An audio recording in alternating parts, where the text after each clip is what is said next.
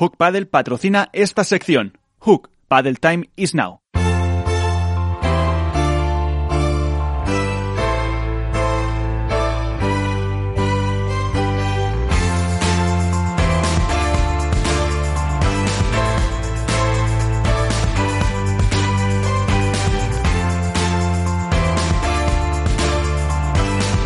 En esto es Padel, comienza el debate.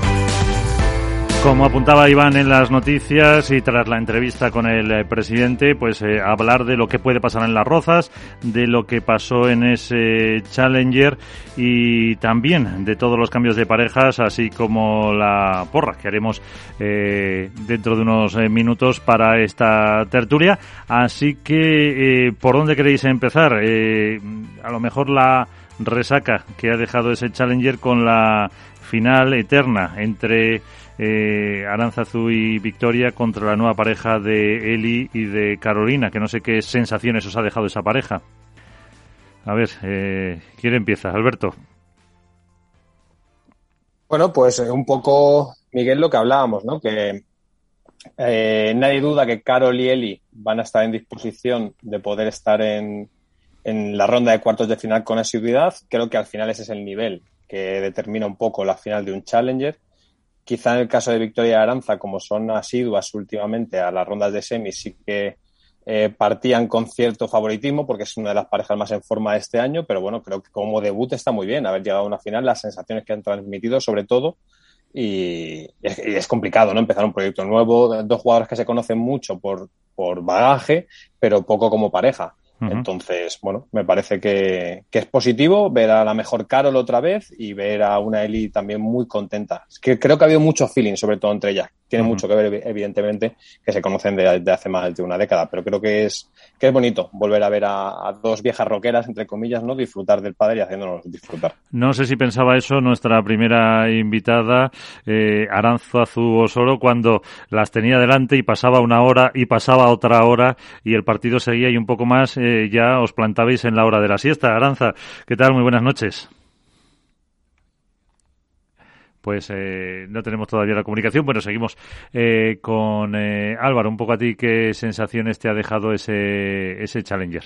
Bueno, yo dos cosas a destacar. Lo primero, respecto a lo que ha dicho Alberto, sobre todo, bueno, la unión de, Carol y, Eli, que es verdad que llegaron a la final habiendo cedido solo un set, luego en la, en la final cedieron otro.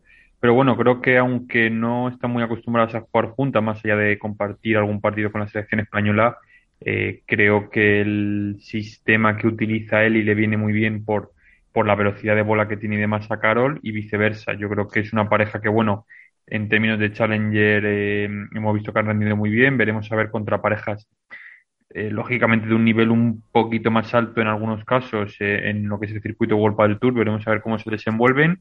Y luego, por el lado de Aranza y Victoria, creo que era una victoria muy necesaria para reafirmar todavía más el proyecto. Habían empezado muy bien el año y creo que esta victoria les viene, les viene fantástica para, sobre todo a nivel mental, para creerse que pueden dar ese pasito extra.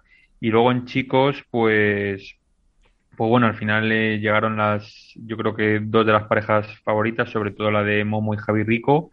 Y como bien comentaba Iván, el detalle de Javi Rico con la familia de, de Coqui, de pedirles perdón al propio Coqui por haberle ganado y demás. Creo que eso dice mucho de un chico muy joven que, que, está para grandes cosas y con Momo yo creo que va a terminar de despuntar este año y es otra victoria, igual que la de Aranza y la de, la de Victoria, que, que, le va a venir muy bien a nivel mental. Yo, yo al final he empezado por Carol y Eli, ¿no? Un poco porque creo que era la, la gran novedad, entre comillas, en este torneo y porque atraía muchas miradas. Ver, bueno, pues al final que se acaba el proyecto entre Carolina Navarro y Cecilia Reiter y ver cómo empezaba la malagueña con Eli, pues oye, me parecía interesante. Evidentemente, eh, para mí las claras protagonistas de este Challenger de Marbella son Aranza y, y, Victoria. Lo hablábamos la semana anterior y yo de hecho decía que me extrañaría que no acabaran la temporada con al menos un título. Es cierto que el Challenger es un título, por supuesto, pero no me refería exactamente a, ese tipo de títulos, sino que creo que están para cosas, para cosas mayores, por propuesta de juego, por pico de forma y por la sensación que dejan. Es una de las parejas ahora mismo más compenetradas que existen dentro del ranking femenino. Es verdad que se expone mucho por su tipología de ir eh, enseguida al ataque, de intentar llevar un pádel eh, bastante ofensivo, pero a mí me creo que, no es que personalmente me guste mucho, sino que creo que están eh, suscitando mucho interés al aficionado por ese, esa propuesta, tanto Aranza desde el drive como Victoria del revés, que quizá es más habitual, ¿no? Porque lleva muchos años con ese juego tan característico con el revés a dos manos y demás. Ah. Hombre, yo creo, te voy a decir una cosa, después de los últimos, lo, hemos comentado aquí, sobre todo después de, de verlas visto en Valladolid, la semifinal que se pegaron, eh, ya no es la primera vez que llegan a fases finales en World del Tour, han, han, hecho dos semifinales y la mayoría de cuartos, son las bestias negras de, de, las Martas, por decirlo de alguna manera, siempre, casi siempre que se han encontrado con ellas las han ganado. Y lo hemos comentado muchas veces en, en el debate y la otra vez que hablamos con ella, con Aranza también, que el pádel las debía un título vale, vamos a aceptar eh, el Challenger como título menor o como vamos a aceptarlo como pulpo o animal de compañía, es un título menor, pero dentro de lo que cabe es un torneo del circuito profesional, el que también están las mejores y que hay muy buen muy buen nivel y sobre todo lo que lo que decía Álvaro, ¿no? Es y tú, una inyección sobre todo psicológica, ¿no? El decir, estamos aquí, si ganamos a estas que son a estas chicas que son como quien dice, me parece que es desde la pareja 8 para abajo, y a las de arriba también las han sobado el morrín, porque a las Marta las han, apretado, a Pablo y a, Ariana también.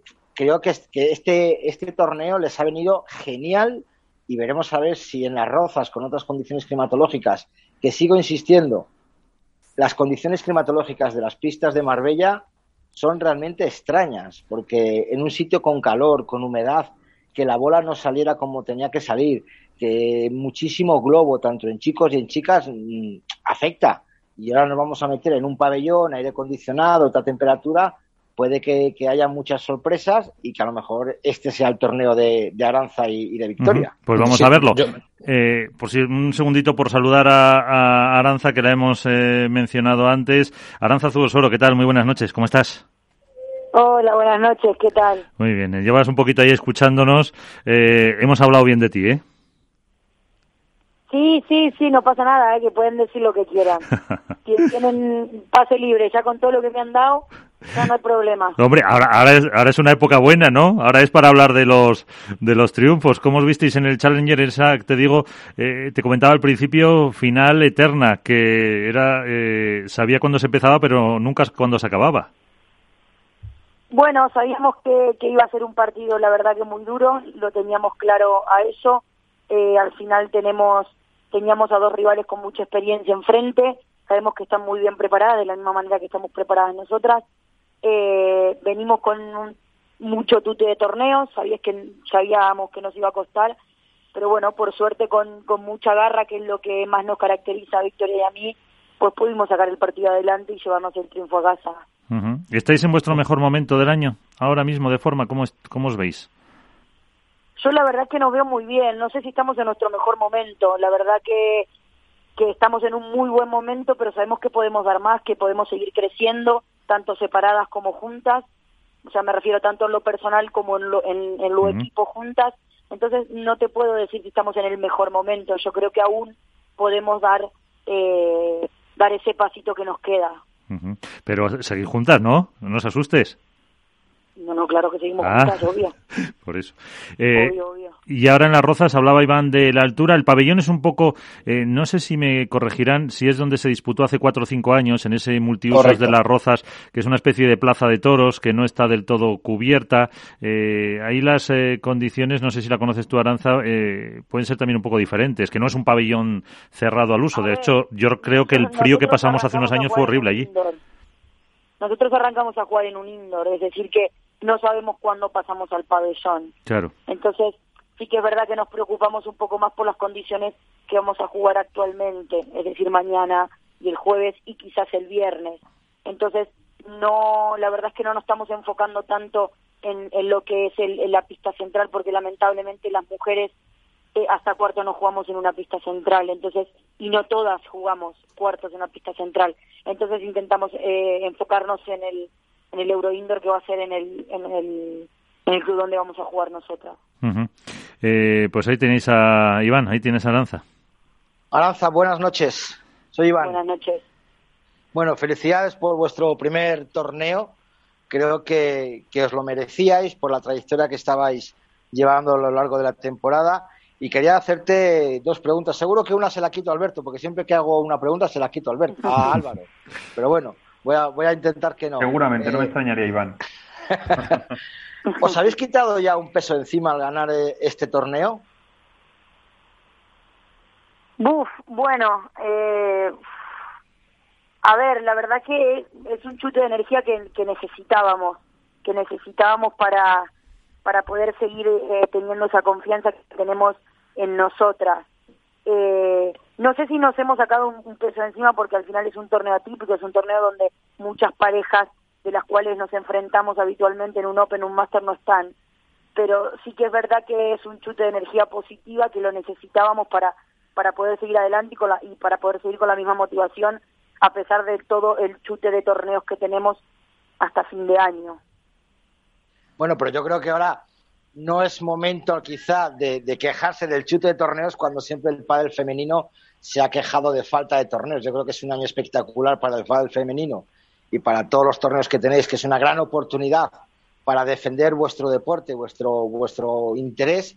Y la segunda opción, has hecho tú un eh, comentario al respecto, ¿no? De la diferencia, de, de, que os tenéis que centrar primero en jugar en indoor y de repente luego jugar en un semi-outdoor, ¿no? Eh, claro, eh, ahí las chicas, como digo yo, siempre jugáis con desventaja, ¿no? ¿Cómo preparáis ese tipo de juego? Resulta que voy a jugar primero en un indoor con una temperatura fresca, con un tipo de bola y de repente puede, a lo mejor lo que tú dices, pasar a cuartos a pista central y la pista totalmente distinta. O sea, ¿cómo entrenáis ese tipo de cosas?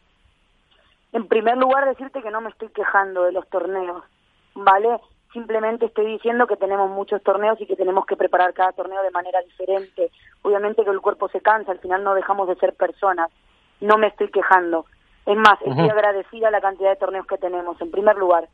Y en segundo lugar, cada torneo es diferente. Al final nosotros primero tenemos que preparar eh, los partidos eh, de manera en, en un indoor, en un euro indoor que vamos a jugar, que es el torneo donde donde comienza para nosotras y para las mujeres, eh, que es una desventaja, pues es la misma desventaja que tenemos todas, excepto las dos que juegan cuarto antes. Eh, creo que, que es algo que, que se debería de mirar para más adelante y para que el pádel femenino siga creciendo, que, empecemos a jugar eh, en el mismo momento que empiezan a jugar los chicos. Pero bueno, gracias al equipo que tengo detrás, que es muy grande y son muy profesionales, gracias a Victoria y gracias a eso, pues preparamos los partidos de la mejor manera que podemos para salir adelante en ese partido y luego ya cuando vamos llegando a las instancias más finales y tenemos la suerte de llegar en cada torneo, pues nos ponemos a pensar y nos ponemos a ver el tipo de suelo, cómo sale, vemos otros partidos para ver cómo sale la bola eh, y nos enfocamos más en eso. Pero hoy nos toca enfocarnos en el partido de mañana eh, y enfocarnos en, en el Euro Indoor. Uh -huh. eh, Alberto. Buenas noches, Aranza, ¿cómo estás? Buenas noches. Eh, a ver, haciendo balance de estos siete primeros torneos de la temporada, si no me equivoco, habéis hecho cuatro semifinales, dos cuartos y unos octavos, sin contar el Challenger. Eh, por un lado, era, podríamos decir que estáis más o menos donde esperabais estar, es decir, en esas rondas finales del fin de semana, os habéis sorprendido. Y, y por otro lado, en este programa nos estamos valorando las últimas semanas que nos extrañaría que no acabaréis la temporada con un título, si bien es cierto que habéis logrado un Challenger, pero nos referíamos más a la categoría Open o Master. Y no sé si, si también es la sensación que, que, tenéis vosotras y que queréis transmitir, que estáis en disposición a día de hoy para poder luchar de tú a tú con cualquier pareja por un título. A ver, en primer lugar estamos sorprendidas, es la verdad. No, no teníamos pensado que nos vaya tan bien el primer año y los primeros torneos juntas. Eh, sí que es verdad que ensamblamos de lujo, eh, tanto fuera como dentro de la pista, nos llevamos muy muy bien con Victoria, tenemos muchas cosas en común y tenemos mucho feeling y creo que eso se nota. Y eso fue lo que lo que nos llevó a que a que gracias a Dios no vaya tan bien, pero sí que estamos sorprendidas por el gran año que estamos haciendo. Y con respecto a tu segunda pregunta, bueno, eh, dado los resultados que hemos obtenido y dado las sensaciones que tenemos, obviamente que nuestra meta de este año es intentar llevarnos un título de los grandes para casa. Eh, estamos entrenando eh, para ello, cada día nos enfocamos más en, en, el objetivo, sería entre comillas que, que es intentar ganar un torneo de los grandes y obviamente eh, nos vemos con mucha capacidad y, y, para ganar un torneo, digamos. Pero eh, durante un torneo, durante todos los torneos en general, eh, transmitís unas sensaciones muy, muy buenas, muy firmes, de que sois capaces de, de bueno, de, vencer a cualquier dupla, pero sí que eh, quizá está en vuestro debe que el fin de semana, es en el fin de semana, en ese salto de semifinales a la final, cuando quizá no habéis logrado dar vuestra mejor versión. ¿Habéis analizado por qué os está pasando eso y qué eh, necesitáis para poder estar en vuestra primera final? Bueno, al final es depende en qué partido te enfoques, porque el partido de Valladolid que perdimos contra Sema y contra Ale, la verdad es que jugamos muy bien y lo tuvimos ahí. Eh, en segundo lugar es según contra la pareja que juguemos. Está claro que hay parejas que se nos dan mejores que otras, como hay parejas que a nosotros se, nos, se les damos mejor que a otras. Entonces es simplemente preparar el partido de una mejor manera, visualizarlo mejor, intentar sacarlo mejor. Y te vuelvo a repetir, yo creo que según contra la pareja que nos toque y qué pareja se nos da mejor y qué pareja se nos da un poco peor. Álvaro. Hola, muy buenas, Esperanza, ¿qué tal? ¿Qué tal? Bueno, yo quería hacerte dos preguntas. Eh, la primera, dado el rendimiento que habéis tenido el Challenger, no sé si las condiciones de Marbella tú entiendes que son las más óptimas tanto para tu juego como para el de Victoria, ya que llegasteis a la final sin ceder un solo set y únicamente cedisteis allí uno, eh, el primero. Y la segunda es, ahora que habéis ganado un Challenger que entiendo que estaba entre vuestros objetivos quizá este año, eh, eh, ¿los objetivos varían un poco? ¿Vais a seguir en los Challenger, eh, obviamente entiendo que participando, pero cambiando, digamos, la mentalidad hacia las pruebas Open y Master? Eh, me olvidé la primera pregunta. no, quiero la primera pregunta es que si las condiciones de Marbella, el calor, el jugar en exterior y demás, eh, dado el rendimiento que habéis tenido, si son las más óptimas, ¿qué entiendes tú que son las más óptimas para vuestro juego? Bueno, a ver, fue muy duro, la verdad, hacía mucho calor. Eh, obviamente que preferimos jugar en un ambiente cerrado y con aire, ¿no? Pero, pero bueno, creo que es una condición que al final el, el, el outdoor iguala un poco todo. Eh, es la verdad, el viento, el sol, eh, el calor iguala un poco todo. Yo creo que, que eso fue un poco la, la sensación que sentimos nosotros.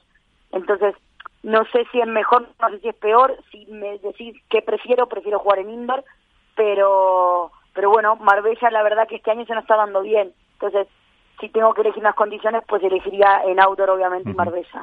Bueno, organizamos otro torneo en Marbella, si hace falta. ¿eh? eh, Iván, la última.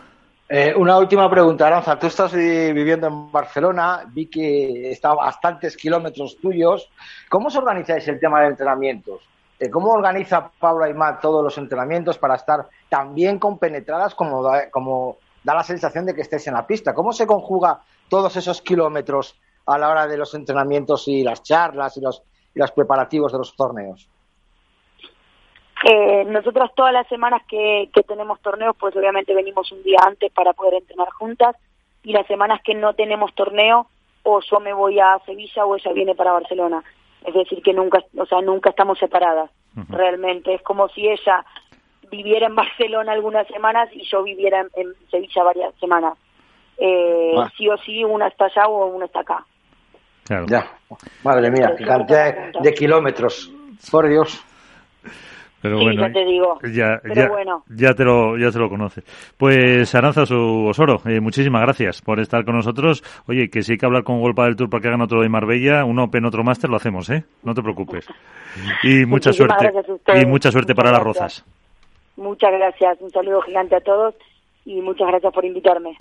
Hasta la próxima. Pues eh, un poco la resaca de lo que fue ese Challenger y también de lo que puede pasar en las eh, en rozas, en la que no sé si antes Iván ha visto un poco los eh, cuadros eh, cómo estaban para prepararse la porra o no, No, o no ha Me la mirado. voy a jugar a demasiado. triple porque no he visto nada, Miguel. Pues mira, a, a Victoria y Aranza les toca jugar, como dice mañana, 16 avos contra alguien que viene de la previa, son la pareja 7 y luego en teoría ya les tocaría en, eh, octavos eh, contra, pues a lo mejor Talabán y Rufo, y luego ya los eh, cuartos y sería con Beita y con Lucía Sainz. Ese es un poco el cuadro que tienen por ese lado. Cuidado con Talabán y Rufo, que están jugando mucho este año. ¿eh? Sí, Lorena Rufo y Marta Talabán están jugando muy, muy bien. Por eso digo que ya ahora mismo cualquiera es, cualquiera es difícil. Luego al ir por esa parte del cuadro les tocaría contra Paula y, Ari Sánchez. O sea que es, es complicado.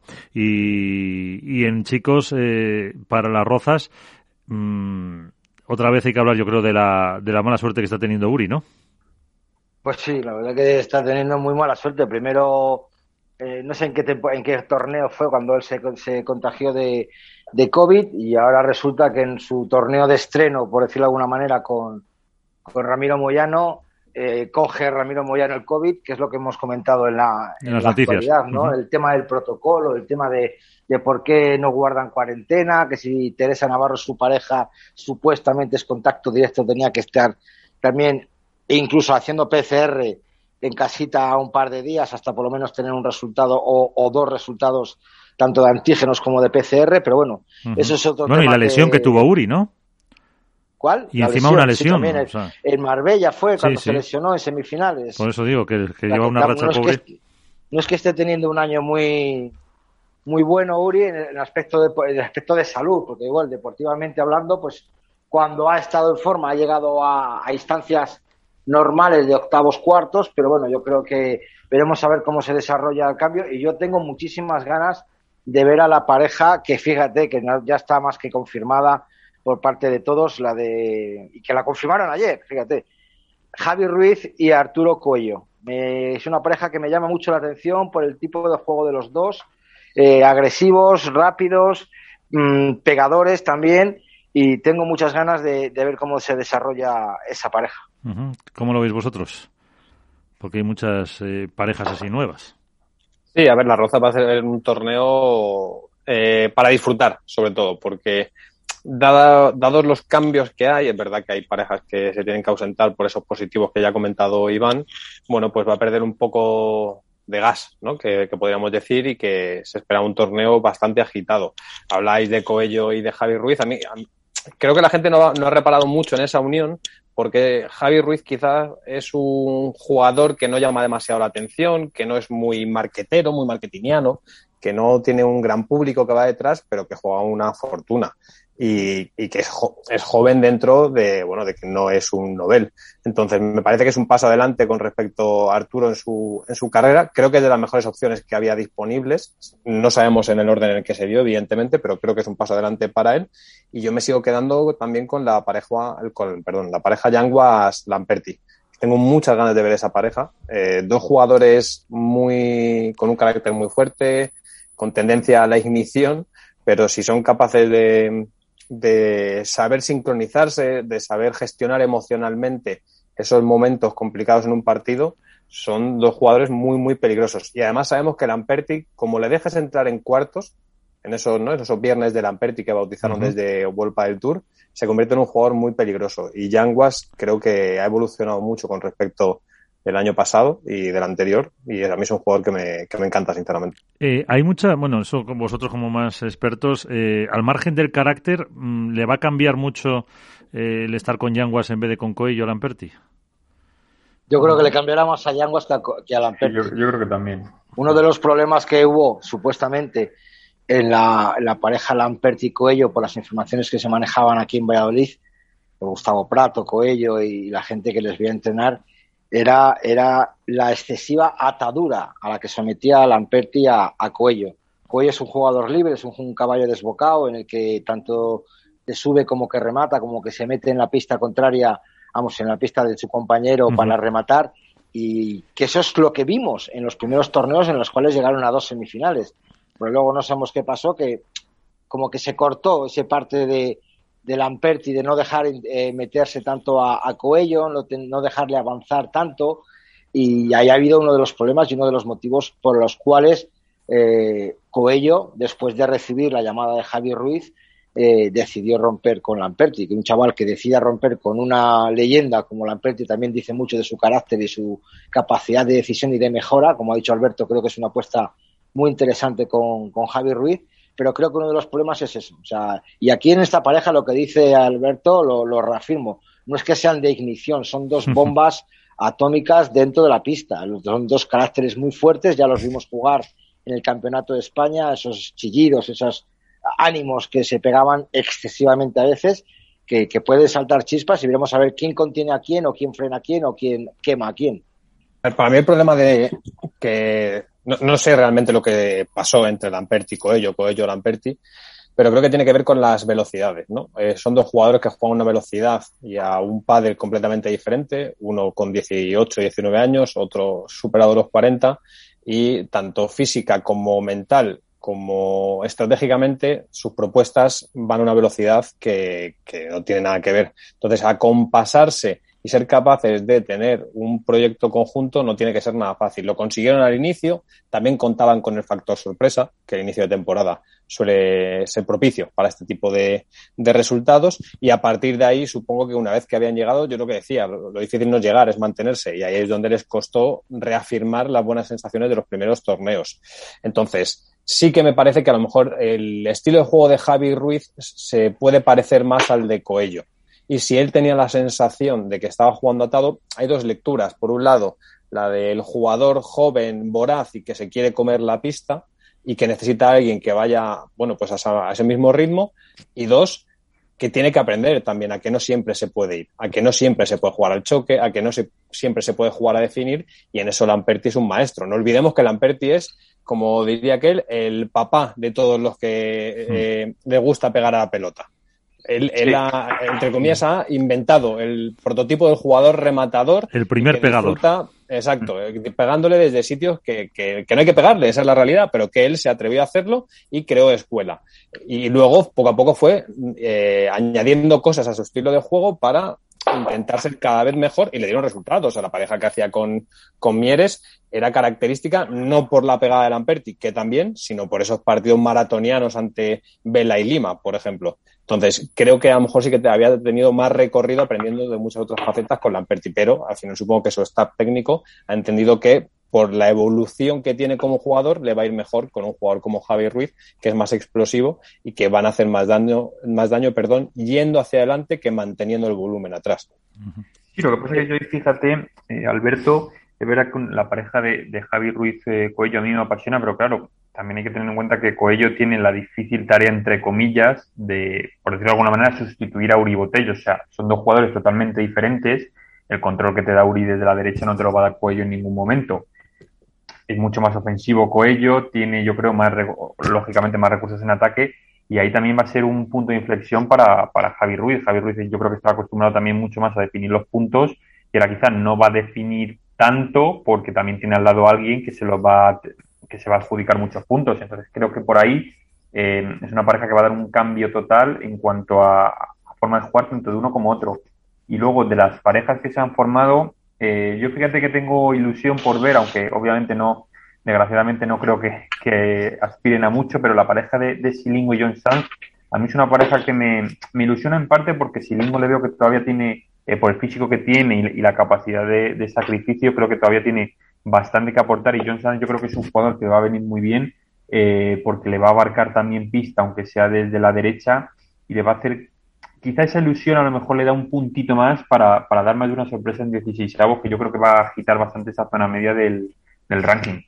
A ver, yo, yo, a ver, no, no, perdona, no, dale, dale, Alberto, dale. Que yo creo que es inteligente lo que dice Álvaro y que al final la propuesta de Coello y Javi Ruiz hacia dónde camina, hacia el pádel que se juega ahora, que es sí. el pádel ofensivo, es el pádel mm. rápido, es el pádel que acorta la transición y que busca puntos en dos, tres, cuatro tiros. Entonces, por ahí quizá la decisión de Coello, si ha venido de su parte, es, eh, bueno, pues es arriesgada pero inteligente a la vez. Javi Ruiz va a notar la ausencia de tener a un Uri Botello al lado que le da cinco bolas más por juego y que le aglutina mucho volumen, desde luego, pero a lo mejor gana mucho en tranquilidad de no tener el peso de definición en la pareja. Entonces, bueno, vamos a ver. Es que de todas las parejas realmente es la que más llama la atención y la que opta realmente a estar en el top 8. esa es la realidad del resto, el resto de parejas, pues Uri Moyano, aunque no debute en este Las Rozas Open, es una pareja que está llamada para estar ahí entre las 10, en torno a las 10, yo creo, porque salvo sorpresa que ojalá Moyano recuperara su mejor nivel, pero cuesta creer que vaya a poder asaltar eh, la ronda de cuartos de final tal y como está el pádel ahora y como decíamos la semana pasada, que tiende a estabilizarse, a que las primeras posiciones estén más o menos garantizadas para las parejas que están arriba. Entonces, de, de Silingo, Mati Díaz, bueno, van a ser esas parejas que van a estar ahí en primera, segunda ronda, que van a poder dar alguna sorpresa eh, concreta, no digo que no, pero creo que al final es buscarse la vida un poco, porque es que el pádel pues se agita y necesita eso, pues tener espacios por donde moverse. Y la, a mí la pareja que me sorprende mucho, aparte de, bueno, John Sanz y Siringo, estoy de acuerdo con Álvaro, que es una pareja, el John Sanz ha hecho una evolución en el último año impresionante, pero a mí la pareja que me llama mucho la atención es la de Mati Díaz y José da Sánchez. Eh, me llama muchísimo la atención que Mati Díaz haya fijado en ese, en ese jugador, no porque sea malo, porque juegan, todos juegan muchísimo, pero yo no le veo eh, capaz de compenetrarse al ritmo de juego de Mati Díaz, porque José también es un tipo muy agresivo, muy echado para adelante, muy pegador, y Mati Díaz es, todos sabemos lo que ha conseguido Mati Díaz, lo que es, lo que ha tenido, pero le veo como más, más echado para atrás, ¿no? Entonces igual esa pareja yo no la veo demasiado compensada. No sé, ojalá me equivoque y en el primer torneo me dé un zasca tremendo. Pero bueno, veremos a ver. Pues vamos a ver el análisis que también podemos preguntarle eh, a uno de los hombres más deseados del fin de semana, que no quiere decir que otras veces no lo sea, pero este fin de semana más. Eh, Manu Martín, ¿qué tal? Muy buenas. ¿Qué tal? Muy buenas noches a todos. Eh, ¿Te has sentido especialmente deseado por redes sociales, envidiado, etcétera, etcétera? Bueno, yo, yo especialmente no lo he notado así, pero oye, no sé, no, no sé desde fuera cómo, cómo se ve, pero no, no, yo, bueno, yo he estado allí trabajando, sí que es verdad que me han escrito varias personas, pero pero bueno, no, no, no demasiado, no lo he sentido así, por lo menos yo. Ah, bueno. Ahora hablamos de eso y contamos, eh, si alguien no lo sabe, dónde ha estado Manu este fin de semana. Pero eh, de cara a la Roza estábamos también analizando las nuevas parejas, eh, Coillo Ruiz, eh, Lamperti Yanguas, eh, pues la de Mati, la de Silingo. Eh, incluso no hemos comentado, creo que, a ver si no meto la pata, Gonzalo Rubio con Iván Ramírez, Cera.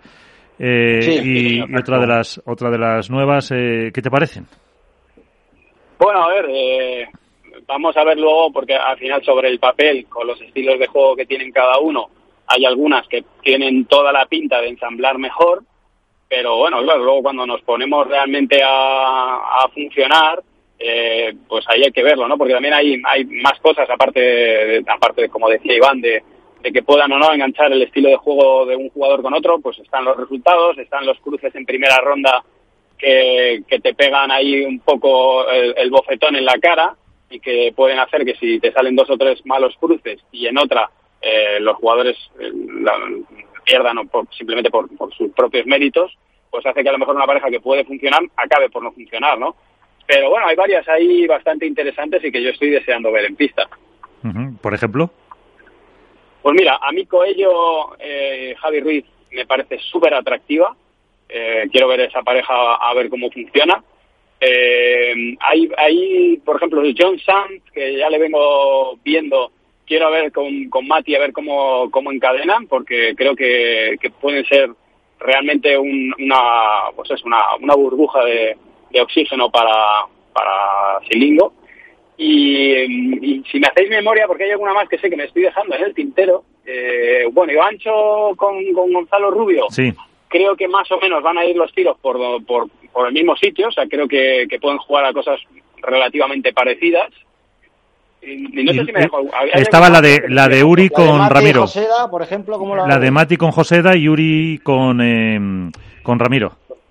Uri con Ramiro, yo ahí tengo algo de duda, porque obviamente, o sea, obviamente los dos son jugadorazos, ¿no? Y Ramiro es un jugadorazo, yo no, no, no me malinterpretéis, pero a Ramiro no le veo tan agresivo como para lo que yo creo que, que puede ser eh, que, que, esté buscando ahora mismo Uri, eh, pero que ya te digo que igual sí. pasa mañana la, la, cago y están haciendo resu super resultados, ¿eh? o sea que eso. Pero sí que es verdad que, que, que, creo que Ramiro tiene que pegar ahí un paso adelante. Sé que juega muchísimo porque eh, es un jugadorazo y creo que tiene que sacar pecho ahí en esa pareja y, y, y tratar de, de buscar su mejor versión y, creo que lo pueden hacer bien, pero pero como te digo, creo que los dos tienen que dar un paso adelante y buscar, eh, bueno, ser un poco más valientes en algunos momentos.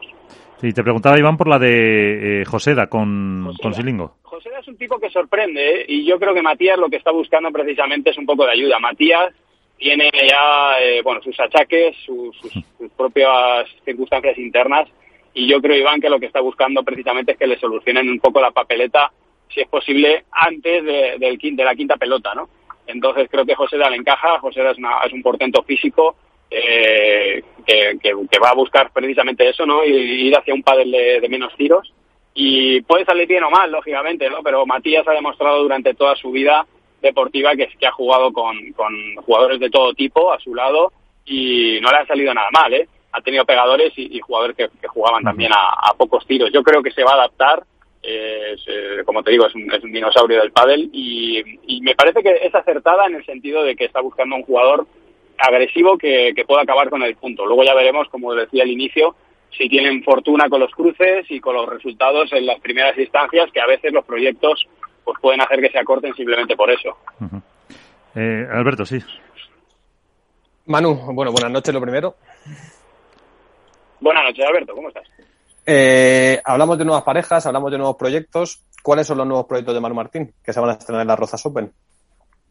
Bueno, pues yo, yo voy a estar con, con él y, con Carolina en este, en este primer torneo y, bueno, pues vamos a ver, la verdad que la ruptura fue fue una cosa súper repentina. El, hubo un domingo que el domingo que estábamos compitiendo en las estrellas, pues eh, surgió todo esto y ha sido bastante rápido, porque claro, el domingo sucede y, para la siguiente semana ya tiene que estar todo planteado para, para apuntarse antes del jueves en, en, el, eh, en el Challenger. Así que, bueno, pues esto, así es como, como han sucedido las cosas. ¿Cómo las vistes en el Challenger? La, verdad que las he visto muy bien. Me, me ha hecho muy feliz el, el ver a, bueno, Carolina, la verdad que sinceramente la vengo viendo rendir muy bien. De hecho, nos bajó del torneo en Marbella jugando una fortuna y, y, a Eli pues la he visto volver a disfrutar, ¿no? Que esta mañana hablaba con ella en el entrenamiento y me decía, Manu, es que he vuelto a disfrutar en ese sentido porque, porque bueno, aparte yo sé que admira mucho a Carolina y bueno, se les escapa la, la final eh, básicamente porque porque Aranza y Victoria lo, lo están haciendo fantásticamente y, les, y, la sacan y, sacan adelante un partido que tenían prácticamente perdido, pero pero bueno, más allá del resultado, creo que bueno pues está otra vez con, con la ilusión de saber que puede estar eh, jugando rondas en cuarto, de cuarto pues, o incluso incluso más allá dependiendo también por supuesto de los cruces. Pero bueno que tiene ganas de, volver a estar allá arriba. Manu cuál es el objetivo cuando te proponen eh, ser el que comande el banquillo el proyecto entre Carol y Eli ¿Cuál es el objetivo deportivo que os marca? Y más allá de disfrutar, de volver a pasárselo bien en una pista, ¿el objetivo es estar en el máster, meteros en el máster? Pues mira, te digo la verdad, ha sido un objetivo tácito, porque, porque no hemos querido hablar de, objetivos eh, en un momento que para las dos parejas vienen de, de una situación que, que desde luego no es, no es en la que han estado otros años. Creo que que eh, de momento no nos hemos planteado marcar un, ranking, aunque tácitamente eh, los tres estamos pensando en volver a, meternos en las ocho parejas, pero creo que de momento la primera, el primer objetivo es jugar bien al pádel y a partir de ahí empezar a ir eh, planteándonos retos, ¿no? De uno a uno y subiendo el ranking de uno a uno, pero a día de hoy plantearse un reto que de momento nos queda dos escalones por encima a nivel a nivel numérico, ¿eh? no, no hablo a nivel padelístico, pues creo que creo que es demasiado optimista y que te puede jugar una mala pasada. Así que de momento vamos a empezar por ensamblar el estilo de juego que creo que, que, creo que se puede hacer y que, y que encaja y a partir de ahí vamos a tantearnos en la pista para ver si estamos o no al nivel que yo lo mismo yo considero que están y, bueno, pues poco a poco, pues decir, venga, pues ahora vamos a plantearnos este objetivo y vamos a por ello. Pero lógicamente, de manera tácita y, en, en, el fondo, estas dos jugadoras que han sido top y que han estado en lo más alto, pues eh, el anhelo es volver a estar ahí arriba. Que menos que pensar o soñar con un 8 y, e incluso más si se pudiera y si se dejan las rivales, que desde luego no, no lo van a poner fácil. Iván. Eh, no, vamos, el ah. tema de, de Manu yo era claro, se encuentra ahora mismo con, una, con dos jugadoras que viene lo que ha dicho él, ¿no? De situaciones muy, muy complicadas o muy distintas, de, de, de rupturas, una doble ruptura, por decirlo de alguna manera, con Patti y él y luego con Sofía y luego la, la mítica Carolina Navarro. Eh, ¿qué, ¿qué, puedes eh, enseñar, por decirlo de alguna manera, a una jugadora como Carolina Navarro que lo ha ganado absolutamente todo? ¿Y cómo puedes hacer ensamblar ese, ese juego más bien eh, defensivo de Eli con la ofensiva de, de, Carolina Navarro? Bueno, a ver, todos los, todas las personas, sean jugadores, entrenadores o, en, el ámbito personal, siempre están en, un continuo aprendizaje y de hecho la persona que no, que no sigue aprendiendo, eh, pues es que se ha muerto, ¿no? entonces yo creo que, que tanto Carolina como Eli tienen muchísimo que aprender, tienen muchísimo que mejorar. Otra cosa es que ya a nivel físico eh, o a nivel ilusión pues sean capaces o quieran hacerlo, pero yo creo que, puedo aportarles y que puedo seguir eh, mejorando su, su nivel de juego. Eh, estoy seguro de que ellas van a querer hacerlo. Y, bueno, a ver, hablando de Carolina, pues por supuesto Carolina pues tiene, tiene mucha capacidad de, definición, pero no hay que olvidar que, que por supuesto que bueno pues que, que, va, va a poder trabajar en defensa de una manera fantástica. O sea, Carolina defiende muy bien y de hecho eso es algo que a Eli le da tranquilidad. Carolina te puede defender, te puede atacar y, es capaz de, hacer ambas cosas. Lógicamente eh, tiene mucho, tiene, tiene mucha capacidad de definición y lo vamos a aprovechar, ¿no? Pero, pero creo que en líneas generales sus estilos de juego encajan y, es uno de los motivos por los que el proyecto a mí me gusta y, por los que lo he aceptado. Bueno, a Manu, eh, Álvaro no le hemos llamado para que nos hable de esto, ¿a que no? Ni tampoco, ni tampoco para que nos analice las parejas, ni nada, sino por que nos cuente eh, en su nueva profesión de caster. ¿no? Yo, yo voy a lo que a lo que me interesa a mí, que es la parte de lo que ha vivido este fin de semana entonces, como no me invito a ir, ni él ni Ibai, pues le voy a preguntar, y quiero que se moje Manu, me gustaría hacer una pregunta. ¿Cómo valoras tú, Manu? Bueno, lo primero, buenas noches. Muy buenas noches. Me gustaría sin filtro, ¿eh? Directamente, no, me gustaría preguntarle a Manu, eh, ¿cómo valoras tú el hecho de que la retransmisión de Ibai, salvando las distancias eh, y comparada con el Challenger, haya tenido entre 160 y 200 mil viewers de pico de visualizaciones? Y el Challenger de Marbella ya hemos visto en la grada como mucho 30 personas. ¿Cómo lo valoras tú ese contraste? Bueno, a ver, es que estamos hablando de dos cosas distintas. O sea, que, que eh, Ibai organiza un torneo de pádel dentro de su contenido, Ibai, que no deja de ser un streamer, eh, con el hecho de que eh, en nuestro deporte es un nicho, pues organiza una competición que además es una, competición menor, no lamentablemente no olvidemos que es un challenger, eh, es que no tiene nada que ver. O sea, yo creo que lo que hemos hecho en casa de Ibai es una promoción. Eh, lo que hemos hecho en casa de Ibai como Padel o como Manu Martín ha sido ir allí a poner una semilla y a trabajar de, embajador, Cristóbal Colón, no sé, llámalo como quieras. Yo, o sea, yo he ido allí gratis, no, mm. para mí el, eh, eh, me considero pagado por el hecho de, poder haber tenido la repercusión que he tenido y de que se vea mi careto allí en, en, eh, con 200.000 personas, que ahora son no sé, 6 millones lo que han dicho de repercusión, que son personas que, que están entre los, no sé si entre los 11 años y, los 20 y que son el futuro de, de nuestra sociedad y, bueno, creo que es una promoción para nuestro deporte, que el hecho de que tenga muchas visualizaciones y que tengan, eh, y que comparado con lo que nosotros hacemos en nuestro nicho, sea, sea ridículo, pues eh, es normal, porque a día de hoy esta gente está en otro nivel y es que si alguno de vosotros hubiera estado allí para verlo, es que se te escapa de, la cabeza. Esas son cosas que, que no consigues entender hasta que no lo ves y aún así te cuesta y creo que hemos tenido una oportunidad de oro más allá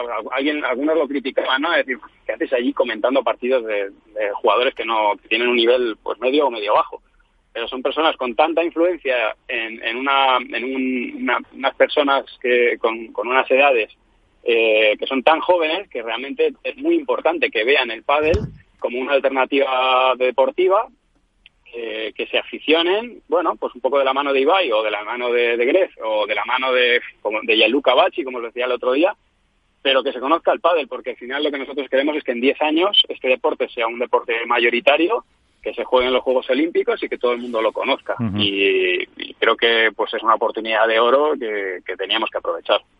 Sí, pero Manu, ¿no, te sorprende o sea, el hecho de que una competición como el Challenger, que ha habido primeras espadas eh, como Eli y como Carol, eh, haya tenido tan poca repercusión, tan poca tan pocos aficionados viéndolo, tanto entiendo que en redes sociales y por el streaming como en las propias gradas? Pero un momento, ahora, ahora responde Manu, pero yo sí, te, sí lo que te voy a decir que a lo mejor son públicos diferentes, o sea... No, obviamente, obviamente. Claro, no, no, no, no, incluso de grupos de edad. Eh, Manu lo sabe, mi hijo con 14 años estaba viendo el, el a, Manu, estaba viendo a Ibai, no, estaba viendo el Challenger. Pero, pero claro, pero a lo mejor los que, sois un poco más mayorcitos, ya como tú Álvaro, que has cumplido esta semana, pues eh, entonces eh, a lo mejor son los que... Ha cumplido los 15. deberíais haber visto el, el, el Challenger entre comillas, y ahora responde Manu, no sé. Sí, son dos targets eh, diferentes. Lo de Ibai estaba destinado a personas entre 8 años, eh, creo no sé, que empezará, eso obvia, Ibai lo sabrá, o su representante, o su, agencia, ¿no? Pero va entre, entre 8 años y, y, 30 años, ¿no? Alguna habrá más allá, ¿no? Pero, pero y sin embargo, el World del Tour tiene, tiene otro, otro target. Y, simplemente creo que lo que hemos hecho es eh, tirarle la caña a, a todos esos jóvenes o sea, lo que hay que pensar es, ahora que hemos hecho esto, lo que tendríamos que pensar como, como deporte, como colectivo, es decir, bueno, ya le hemos tirado la caña a todos los niños, de, a, millones de niños, y, ahora lo que hay que hacer es, ¿cómo hacemos para que estos vayan al Challenger de aquí a cinco años? Eso es lo que hay que eso pensar. Es fácil, Manu, eso es fácil, Manu. Ahora que tú tienes el contacto, mira a ver si conseguimos meter a Ibai en un programa de radio. Ahora que ya tienes el contacto, que hablas con él, a ver si nos da una entrevista para septiembre cuando volvamos, que esté aquí cinco minutos con nosotros y seguro que el podcast de estudio de, estos padres subirá como la espuma y, le metemos aquí diez minutitos ahora que tienes el contacto y que seguro y ojalá eh, hagas más cosas con él y yo creo que teniendo tu contacto ahora tenemos tienes que conseguir meterle. Y yo quería preguntarte una cosita. Dejado ya esta perla que sabes que a mí me gusta pedir y ojalá lo consigamos y de tu mano de tu mano está eh, el nivel, yo he visto el videoblog que has hecho de, los dos días o del día que pasaste en, en la casa de Ibai. Eh, has retransmitido tú muchos muchos eh, eh, partidos de pádel, tanto de, digamos, de, de World Padel Tour o de otros sitios, y el nivel de profesionalismo que había en la casa de Ibai, para mí era desmesurado, ¿no? Era brutal. Era ridículo. O sea, la palabra es absurdo, entre comillas, entenderlo desde el punto de vista eh, positivo, ¿eh? no, no me estoy metiendo con ello. O sea, era absurdo, porque o sea, yo estaba eh, retransmitiendo y teníamos a un equipo detrás, pero un equipo que yo le he mostrado en las imágenes, que te iba diciendo, bien, eh, prevenidos, en 15 segundos entráis, ahora no sé qué, ahora la entrevista no sé cuánto. Eh, ojo, que World del Tour también lo tiene, ¿eh? y yo creo que el de World del Tour es mejor, porque yo veo las instalaciones de World del Tour cuando se hacen los streaming y es, más profesional, lógicamente. Pero, pero para ser el torneo que fue... Desmesurado yo estaba eh, literalmente flipando, porque o una cantidad de gente, ya os digo, yo veo el streaming de World del Tour desde dentro porque, porque lo hago y es lógicamente más profesional y con más medios, pero para lo que fue este evento yo me quedé, quedé no, nada, o sea, no, me podía creer lo que tenía allí montado. Sí, la sala, la sala era tremenda, la sala de, de realización. Sí, sí, me dejaron entrar, digo, ¿esto lo puedo grabar? sí, claro, claro. Y, y yo para mí es lo que te digo, o sea, el pádel ahora mismo, eh, yo, o sea, yo soy un mindundi, yo pues he tenido esta oportunidad y trataré de seguir teniéndola y, de generar más cosas, pero el acercamiento que tiene que hacer el pádel, ya no te digo World Padel Tour, porque no, lo personalizo o, o, lo, o lo adjudico a una sola institución. Eh, el pádel como tal tiene que conseguir que la media de edad baje eh, en cuanto a viewers, porque, porque los chicos están enganchados a los streaming viendo videojuegos y, eso es así, hay millones de visitas a, streamers que están haciendo videojuegos. Y ya empiezan a acercarse, porque allí fueron otros youtubers, por ejemplo Tresco, que es el ganador, eh, que tiene cientos de miles de seguidores en, en streamings de valor, de baloncesto. O, costo. Entonces ya lo hay. Delantero 09 está haciendo, y DJ Mario están haciendo eh, cosas en fútbol con millones de, de viewers. ¿Por qué el pádel no llega a eso? Pues porque nosotros tenemos un target de persona que va entre 25 y 45. Eh, entonces, hay que bajarlo. Yo creo que va por ahí el tema. Bueno, Iván y yo subimos un poco la media, ¿eh? y mi madre también, que no se lo pierde. Alberto. que, Manu, ¿qué es lo que me... ¿Con qué te quedas, por un lado? O sea, más allá del montaje, de poder estar con gente influyente y de, dirigir, de poder dirigir el pádel a ese nicho que es el pádel del que, bueno, del, lo que vamos a ver los próximos 20 años, ¿con qué te quedas? Por una parte. Y dos, ¿has notado que a nivel eh, social, a nivel de social media, has pegado un empujón para arriba también? ¿Qué has, conseguido de alguna forma también al exponerte a ese nuevo target? Eh, incrementar tu masa, no sé si de, de seguidores, pero sí por lo menos de alcance y de penetración.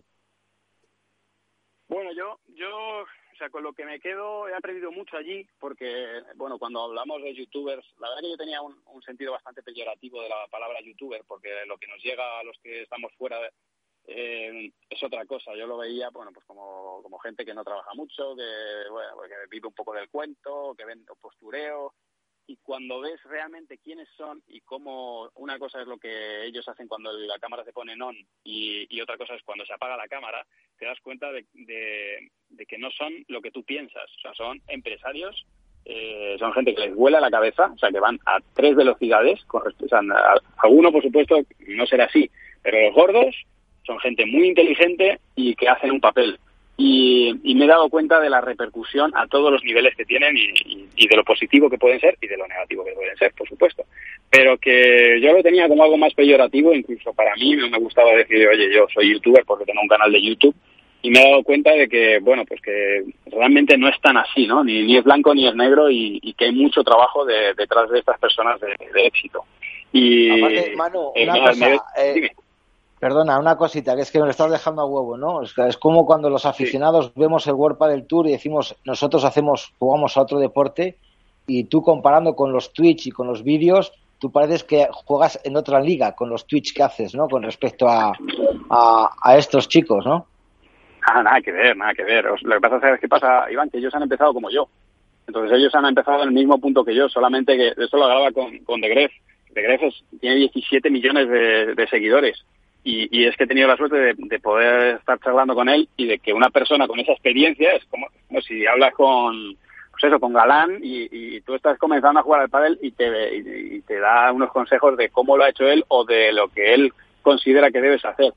Y claro, Ya. a mí me abre la cabeza en el sentido de, hostia, es que esto es un, es un nicho, un negocio nuevo que se ha creado hace nada y sobre todo, que hablándolo desde el punto de vista del pádel, es que lo tenemos que utilizar. O sea, creo que el pádel necesita la ayuda de... O sea, hasta ahora hemos tirado de futbolistas. Hasta ahora hemos tirado de, personajes a lo mejor más o menos famosos. ¿no?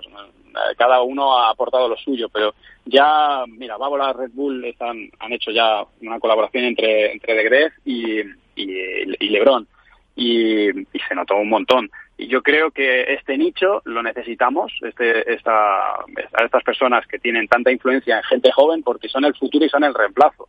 Y si queremos que el pádel tenga esa repercusión, como tú decías, de que el Challenger se vea, pues lamentablemente al Challenger van a poder asistir mm, 7.000 personas a verlo, pero si se puede streamear y lo van a ver 200.000 personas a través de la red, pues eso es lo que realmente va a importar y creo que es el futuro. Pero el tema es que lo tienen que saber, tienen que saber que se juega ese torneo, tienen que saber dónde se ve y tenemos que darles la, la opción, ¿no? Y para eso pues necesitamos el, una, un buen altavoz que a día de hoy eh, no lo tenemos.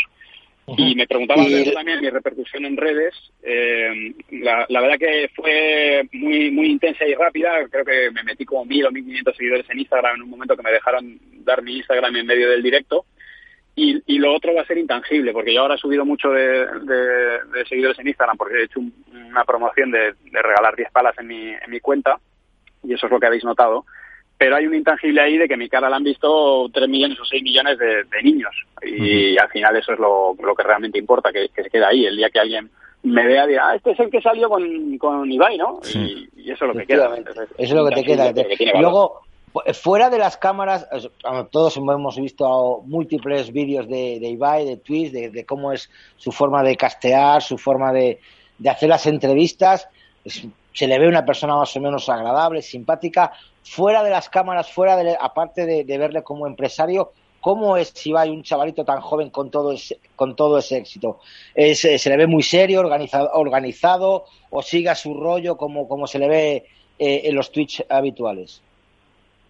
No, él, él es una persona normal, con la peculiaridad o la particularidad de que es una persona que no puede salir de su casa. O sea, cuando nosotros llegamos a, la- a su casa, eh, había, había niños ahí fuera de hecho cuando bajamos del taxi venían todos a, a grabarnos y no sé qué, y cuando vieron que bajábamos Cata y yo, poco más que se ponen a llorar. Es decir, ¿y estos abuelos que, quiénes son y qué hacéis aquí? Eh, entonces, es que no puede salir de su casa, es que no puede ir a ningún lugar. Yo dije que iba para allá y durante una semana recibí no sé cuántos mensajes de o de marcas o de personas que querían algo, de, de conseguir algo. Oye, ya que vas, llévate esto a ver si Ibai lo usa, o a ver si puedes conseguirme que quiero que utilice esto, o a ver, o sea, es, es, estas personas, para Ibai, en, en, líneas generales, o sea, tiene una vida que a mí, de hecho, no, no me gustaría, porque, no, no, no, claro, no es una persona normal, pero dentro de eso, es un, pues es un chico muy normal que cuando hablas con él se, se nota que habla contigo porque se interesa o, que, o te pregunta, notas que hay interés, ¿no? No te pregunta por, por entablar conversación y para, o sea, que ves que hay interés y que conversa de una manera muy natural, simplemente que eh, que cuando cuando Ibai habla sube el pan. No es Elon Musk, pero pero es que si él dice, chicos, me encantan los alfajores, se venden 6 millones de alfajores. Entonces sí. es que dices, es que es una locura lo que tiene, lo que mueve este chico. Uh -huh. Pues eh, cualquiera dice ahora de hacer una porra con un viejuno, que suena a eso. No, claro. así, así no atraemos, así no atraemos a nadie. Digo, es hablar con Ibai para tenerle aquí con nosotros 10 minutitos y ya está. Y aparte de que hoy cuando no um, tendremos ahora cuando creo yo que se lo está planteando Ibai, sí. Sí. sí seguro. ese no ese no se levanta bueno. por menos de 30.000. Ya, por eso. Bueno, señores, eh, como es el último programa de la temporada, hacemos porra o no? Eh, si queda viejuno o no, me acepto o, o vuestra... llamamos a Ibai para que la haga con nosotros. A, acepto vuestro vuestra decisión. O sea que... me tiro dos triples rápido. Total, para el éxito que tenemos. Claro, para el éxito que tenemos Sancho Vela y, a, y Espera, Ari espera, que Paula. apunte. Sanio. Hoy dejamos a Manu para el final. Sanio Vela y ¿qué has dicho de chicas? A, Ari y Paula. Ari y Paula. Eso, eh, eso bandejita entrando a canasta fácil, ¿eh? Sin vale. Bueno, eh, a ver, eh, Alberto. Eh, Alberto, Alberto, Alberto. Venga, voy a apostar en el femenino por por Victoria y Aranza. Sí. Y en el masculino, mmm, Paquito Dinero. Ahí estamos. Eh... Para, que luego, para que luego no digáis que tiro lo fácil, estando las unos libres y demás. Álvaro. Mira, yo en el masculino me voy por Chingoto y Tello. Y en el femenino, eh, pues voy a apostar por Patti y Vir.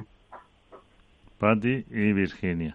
A ver qué me habéis dejado. Eh, pues Oye, en chico... hemos dejado Juan ya la, la de Bro, ¿qué más quieres? Eh, Ya no, ya pues no, no, no, se lo, se lo- ¿Qué más como, quieres? no, pero es que se lo iba a dejar a Manu, que como en esto del padre anda un poco más perdido, pues Ah, eh, vale, le pues digo, a se le voy a dejar una, una fácil. Yo voy con Lima Tapia, aunque les tocaría en semifinales con, con Lebrón y Galán, y en chicas, eh, pues, pues, pues, bueno, ahí le quito yo a Ale y a Yema. A ver, Manu. Hostia, yo, pues yo iba a decir Lebron y Galán y Gemma Yale. Ya, ya, ya, por eso te he Iba quitado ahí- una. ¿Y qué tengo que elegir otra que no haya sí, elegido sí, nadie? sí. Te dejamos Lebrón y Galán, te la apunto, ¿no? Venga, Manu, tienes a Carol y Eli libres. Sí, tienes. Venga, pues venga, Carol y Eli. Vale, A que, a Vale, que y con dos, encima con dos eso. narices, di que sí. eso es. Sí, señor. Pues nada, eh, Manu, un placer eh, contar contigo. Eh, es el último programa de la temporada, ya volveremos en septiembre después de mis merecidas vacaciones y de, de todo el equipo. Así que muchísimas gracias. Venga, pues muchas gracias a vosotros. Un abrazo. enorme. Un abrazo. Y a vosotros lo mismo, a Alberto Bote, eh, a Iván Hernández y a Álvaro López. eh, muchísimas gracias por estar con nosotros una temporada más y espero veros en septiembre. Pues esperemos vernos en septiembre de nuevo otra vez, que paséis un buen verano a todos y no juguéis mucho al pádel que vienen lesiones. Eso es, sobre todo los que tenemos una edad. Bueno, señores, gracias. Un abrazo abrazo. fuerte. Abrazo. Chao, grande a hasta todos. luego.